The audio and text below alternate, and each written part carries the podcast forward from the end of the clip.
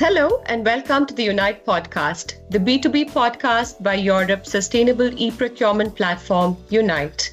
I'm your host, Sangeeta Nair, and I'm excited to bring you this episode from Unite's Global Corporate Communications Department.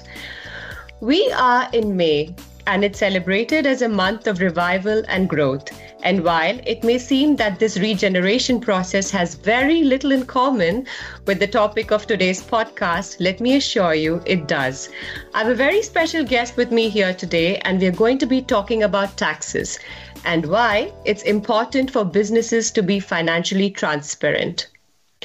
Graham Drummond is head of communications at an organization operating internationally to champion responsible corporate tax conduct. Having previously worked on national awareness campaigns and behavior change projects, Graham is proud to be part of the Fair Tax Foundation team. He helps businesses demonstrate their commitment to paying their fair share of taxes and maintaining financial transparency. Welcome to the Unite podcast, Graham. Thanks, Sangeeta. Thanks for having me. Uh, excited to chat. So let's start with the basics.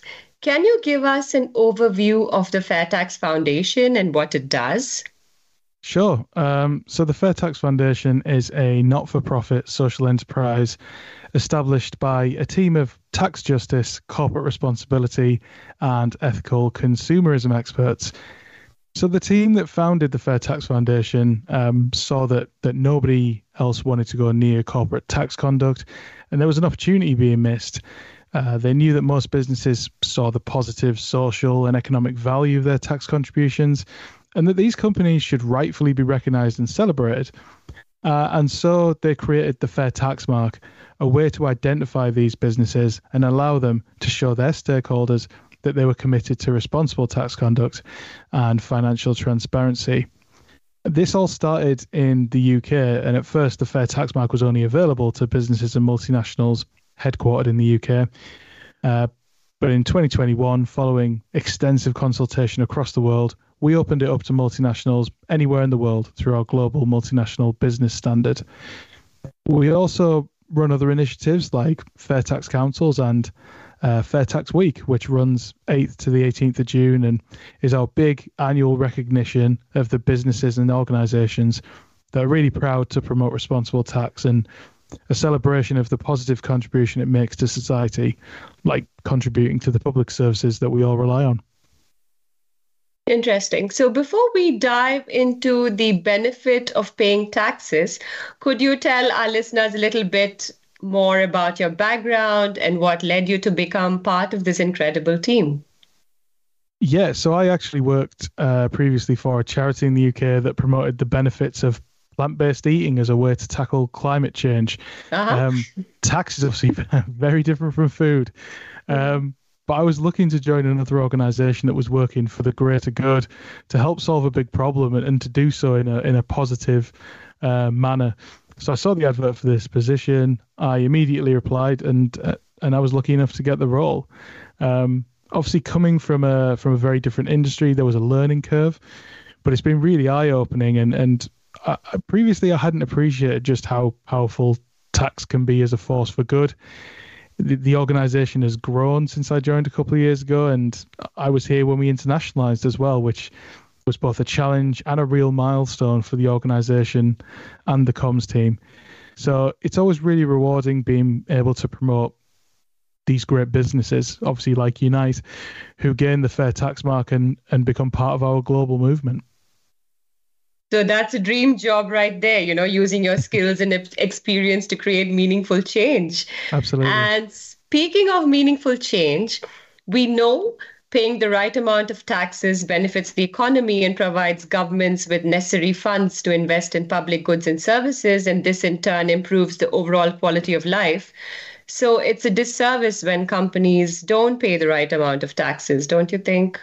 Uh, of course, without a doubt. And, um, you know, let's be honest, we've all seen the headlines about certain big companies avoiding tax. And here's a here's a stat that shocks me every time I hear it. Globally, close to 40% of multinational profits, that's around a trillion dollars, are artificially shifted to tax havens each year. And that leads to a $240 billion reduction on corporate income tax revenue. you can't help but think what that could be spent on and the positive impact on societies it would have. Um, as an organization, though, we, we try not to focus too much on the negative. Um, and we're here to shout about those who are playing fairly, who are championing a level playing field for all businesses, and who are committed to the letter and spirit of the law. I, I think it's fair to say the vast majority of businesses are not aggressively avoiding tax, and they do realize the social impact of their contribution. And that's where a third party independent assessment like the Fair Tax Mark really helps them demonstrate it. It's it's not just their word; it's backed up by um, a robust assessment and process. You know, we know from our own polling that that people trust the Fair Tax Mark three times more than a company themselves just saying that they're doing the right thing. And as I just said, with coming from a different background, with me coming from the food industry, taxes it's also a complicated subject for certain stakeholders, especially the public. There's lots of technical terms, there's, you know, different calculations, things that only a finance professional would understand. So the fair tax mark means they don't have to understand all those different things. They just know that the business is meeting a very high standard when it comes to tax. They can look at a company and see that they're contributing the right amount to public services like healthcare, roads, policing, flood defence, etc. We're looking at carrying out wider international polling soon. But again, from our UK polling, the vast majority of customers and employees want to shop with and work for businesses who are paying their fair share of tax. And Fair Tax Mark accreditation offers that reassurance at a glimpse without the individual needing to know a deep financial knowledge um, of, of, of these issues. And having to trust the business on their own word. Um, those results actually from our polling have been consistently high over the last seven years too and it shows that tax conduct is an important issue and we're launching a new report actually this fair tax week that pulls together all this public data so watch this space i think it, it's also worth saying that the fair tax mark can also help a business build trust in other areas say esg and sustainability because by showing that they're committed to a high level of integrity and transparency around corporate tax conduct and going the extra mile to gain accreditation. Um, it's a cornerstone of good governance. And if businesses are getting that right, it, it may be that they're applying the same level of commitment to, say, their sustain- sustainability strategy, for example. Yeah, which is why, you know, the accreditation was important for us as well. At Unite, we say that CSR also means corporate fiscal social responsibility. And now, speaking of responsible tax conduct and considering that it is the gold standard, is securing a fair tax mark difficult? What kind of businesses have received it so far? Uh, I wouldn't say it's difficult. I would say that it's a high bar accreditation. So the fair tax mark isn't a self assessment where a company can just go through a, a, a, list of criteria, tick the box, and, and then get their logo at the other end. It, it's very thorough and very much about quality. So, our accreditation team works closely with each business as they go through our criteria. So, there's collaboration too. A lot of companies actually don't pass the assessment first time, um, but we're here to help them make changes that achieves best best practice so they can be awarded with it so the process uh, isn't just uh, a, one-off thing. It helps them improve and strengthen their approach to tax. And obviously, we want to see businesses committed to leading-edge tax conduct. So we'll always do our best to help them make the changes to get there. But I think it's needs to be recognised that it's our businesses that put the real work into becoming accredited. They're the ones who truly earn their fair tax mark. Um, in terms of businesses that are accredited, around 100 parent group businesses are certified with the Fair Tax Mark, and that covers circa 250 distinct trading brands across the world. We have a really nice mix of businesses too, from listed PLCs, large private businesses, all the way to social enterprises and small companies. There's a lot of businesses in the cooperative movement, for example, that have the Fair Tax Mark as well. Um, in terms of multinationals, UK businesses like Lush and SSE were amongst the first to join the initiative. And most recently, we've welcomed Vattenfall in Sweden, Atlantia in Italy, obviously Unite in Germany, mm-hmm. uh, Ørsted in Denmark, and Agrofair in the Netherlands. So all very different companies from bath bombs to bananas and green energy to procurement solutions. But to have such a variety amongst our businesses in terms of industry, size, location, it's great and it shows the appetite for businesses of all kinds to get behind fair tax and demonstrate their credentials. Um, from a selfish perspective, it certainly makes our job in the comms team interesting and different each time, and I really love that. Bath bombs to bananas sound interesting. so, what about companies with um, complicated tax structures? You know, is it difficult to follow the mm. money when it comes to assessment in cases of beneficial ownership? Well, I mean, our assessments actually firstly come down to the the size and the location of a business, as we have different standards and criteria depending on that. So, to take, for example, a multinational oper- operating across different countries, uh, like Unite, we would assess against our global multinational business standard. And, and there's kind of five big areas that we look at when we go through the assessment. Beneficial ownership, as you say, is a is a really big one. That includes persons with significant control. So it's really important to find out who's behind a company, who's controlling it, who's benefiting from that company. We know that anonymously owned companies are one of the key things that money launderers and tax evaders use to hide illicit gains and taxable assets from the law and tax inspectors. So that's why we ask organizations identify the beneficial owners that have a shareholding of 5% or more. There's a lot of other stuff around beneficial ownership and, and transparency that's really important that I, I unfortunately don't have time to discuss today, but um, you know, I think it's really important to say that one of the things we cannot and do not do is provide a fair tax mark accreditation to a subsidiary within a wider group of companies. So we always engage with the ultimate parent entity, so the whole group is assessed. And having good publicly accessible beneficial ownership data is really important for that. We the, the second area I think that's really important is tax policy. Surprisingly, only a minority of businesses actually publicly state what their tax policy is and attempt to explain their motivations and conduct. It's not just important to have one, it's really important to go beyond simple pledges around tax evasion by having a detailed tax strategy. So you have the big five, right? I, I was reading about the big five, yeah. Yeah, so so the tax policy is about kind of stating that a business will adhere to the spirit and the letter of the law. That's that's that's something that's that's you know central to us, the spirit and the letter of the law, and that they're not using tax havens artificially or secrecy jur- jurisdictions, not underpinned by legitimate commercial activity. We look at governance as well. So, strong governance frameworks facilitate the effective implementation of policy within a business, board oversight and the board being involved is really essential for good governance, and we recognise that. So the designation of a named board director for the tax policy, for example, provides solid accountability uh, and demonstrates to others inside and outside the business how serious that business views their tax conduct. Um, you know, publicly providing a statement of successful compliance with that policy each year again shows that it's firmly embedded within that organization's system of governance. There's another area is financial and tax reporting transparency. So we would require that an organization's consolidated financial statements, which includes things like income statements, balance sheets, cash flow statements, to be publicly and easily accessible. They have to be out there.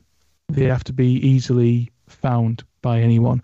And that information helps people understand an organization's financial presence and impact. Country by country reporting is another key thing for us. So when you look at a business who's operating across many jurisdictions, you know, then breaking down the, you know, breaking down their income and profit and, and other things in in these different countries allows people to have an informed opinion on whether a business is paying the right amount of tax in the right place at the right time. And the last kind of thing that, that we would look at and really stress is important when it comes to our criteria is, is cash taxes paid. So when looked at over time, cash taxes paid provide the best available data for tracking the tax rate and any deviation from the expected headline rate of tax. Over time it's it's a, a far more accurate means of measuring contribution than say total tax accounting accruals which is often referred to as effective corporate tax rate. And that's not least because effective corporate tax rate includes deferred tax that may never actually materialize as cash taxes paid. And I will say it's entirely possible as well for an organisation to secure a fair tax mark accreditation whilst lawfully making little or no tax contribution over a given period. There are obviously genuine reasons that a company would would have that if they're making a loss, for example. But it, we would still need those other things in place the tax policy, the governance, the reporting. They need mm-hmm. to be exemplary and fall within the spirit of the law. So they're the kind of and, five big areas we look at. And there's other things within those as well. If you have a look at our standards online, we look at things like related party transactions, whistleblowing policies. But the big five for us are beneficial ownership, tax policy, governance, tax reporting, and cash taxes paid. So that's how we kind of approach an assessment for a, a, a big multinational company. And it also helps that, you know, I think the Fair Tax Foundation is aligned with the UN principles of responsible investment, I suppose. Mm. So, how long does it typically take between let's say an application and accreditation process. I mean i know you have to weigh in and sometimes you look at you know information over a five year you know five year period to yeah. look for discrepancies and things like that. So is it a laborious process? Does it take a long time? Um, I think our accreditation team actually really like it, um, but I think I think every business is completely different. Um, that's one of the amazing things about business. It's every single business is is is unique, and that's something that we appreciate. So, depending on the business size, the country they're based in, their structure, where they operate, and, and where they are with their journey in responsible tax conduct and financial transparency, it can vary. Um, sometimes things might need to be agreed at the board level of a company too. So there's that. But ultimately, though, I think it's not about rushing or doing it as quickly as possible. As I said before, there's a real element of quality with the fair tax mark. And I think once businesses do attain it, they know and appreciate that process, even if it's taken a little bit of time. So for a multinational company, it takes about eight weeks for our team to carry out a full assessment mm-hmm. and then it's then it's up to the business to implement anything they need to do so they can get over the line and, and be awarded the fair tax mark. So our accreditations team, you know, a really um, skilled bunch of people, incredibly efficient. So a lot of the time it kind of just comes down to how quickly the business can implement any changes needed. And as I say, we, we work closely with each business the whole way through the process and, and everything's treated confidentially. So there's always someone at the Fair Tax Foundation who is um, guiding each business and is the, you know, the contact through the whole process. And I and I if I recall you said since 2021 you know you've opened up this process uh, worldwide. And so how does Europe generally fare when it comes to statistics regarding transparency in paying corporation taxes? Do you have more companies applying for the accreditation from Europe um, well, we're growing in Europe, which is fantastic. Um, and we're in, as I mentioned earlier, multiple countries across Europe now. In terms of how Europe fares generally in terms of transparency and paying corporate taxes it's really tough to answer. Um, obviously, we're talking about a huge number of businesses across many countries that all have different tax rates, policies, and financial cultures too. But what I would say is that um, Europe has slipped backwards regarding beneficial ownership, which we were talking about earlier. So, late last year, there was a ruling from the EU Court of Justice that meant that member states in the EU were no longer required to guarantee access to beneficial ownership registers to any member of the public. And that's a real blow to transparency and mm-hmm. the organizations who work to stop the flow of dirty money, journalists and civil society who obviously play an important watchdog role, and obviously foreign authorities who investigate crime that spans borders. That makes it harder to find out who the ultimate owner and person benefiting from a business is and that's an unfortunate step backwards. But on the other hand, in Europe at the moment, the number of businesses publishing country by country reporting is increasing rapidly, and that'll soon be mandatory for large multinationals operating across the EU, um, albeit with some substantial loopholes.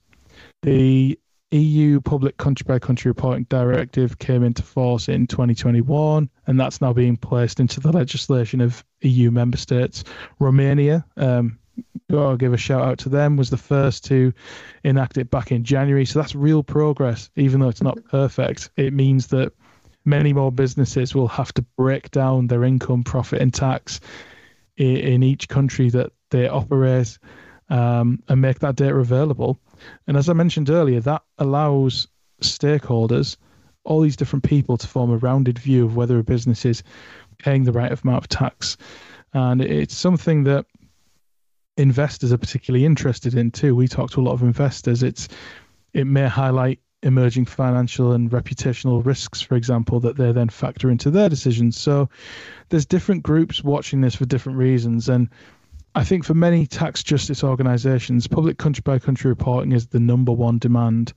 Um, the second would be beneficial ownership. So let's hope that gets back on track. But our fair tax mark multinationals are ahead of the curve on both issues and leading the way. So hopefully inspiring and, and more will follow suit.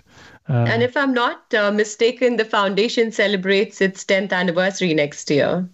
And do you have any key milestones that you know the foundation aspires to accomplish in the coming years as part of this?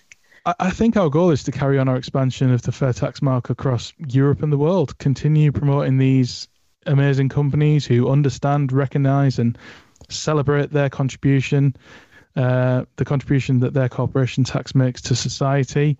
Um, responsible tax conduct uh, it's always been a key part of business ethics and good governance but it's now becoming more prominent than it ever has been. And whether that's through an ESG lens a government legislation uh, perspective or or just progressive businesses recognizing it as rightfully sitting alongside their commitments to things like the environment as a corporate and social issue it's coming into its own. And I think we're all really excited to see how this moves forward and for the Fair Tax Foundation to welcome more businesses who want to be at the front of these developments uh, and lead the way. Um, and just to finish, you mentioned Fair Tax Week earlier. I think we've got a really great offering uh, with Fair Tax Week this year. And for the first time, we've actually expanded the week beyond the UK. So we have a series of webinars looking at hot topics like ESG, public country by country reporting, public attitudes, tax havens, and more. We have award winning journalists, experts, and some really interesting speakers in the UK, Germany, Norway, Brazil, Brussels, uh, and other countries. So, you know, I think uh, I recommend that people take a look at what's going on and, and come and register for the webinars and, and, and join in, help us make it our best year yet, and come come celebrate with us. So, thank you, Graham. I wish you luck in your future endeavors. I know it's a busy time for you with the Fair Tax Week right around the corner. So, on that note, we've come to the end of our 38th episode, and it's reassuring that organizations like the Fair Tax Foundation are actively working towards a more equitable future. If your company is committed, like Unite, to demonstrate that you're paying the right amount of corporation tax, please contact the Fair Tax Foundation. At Unite, we believe connecting the economy with sustainable business practices is the key to building a better future. To learn more about our e procurement platform, visit unite.eu. You can also write to us at podcast at unite.eu. Thank you, listeners, for tuning in. Join us again next time for more thought provoking discussions at the Unite podcast. Bye for now.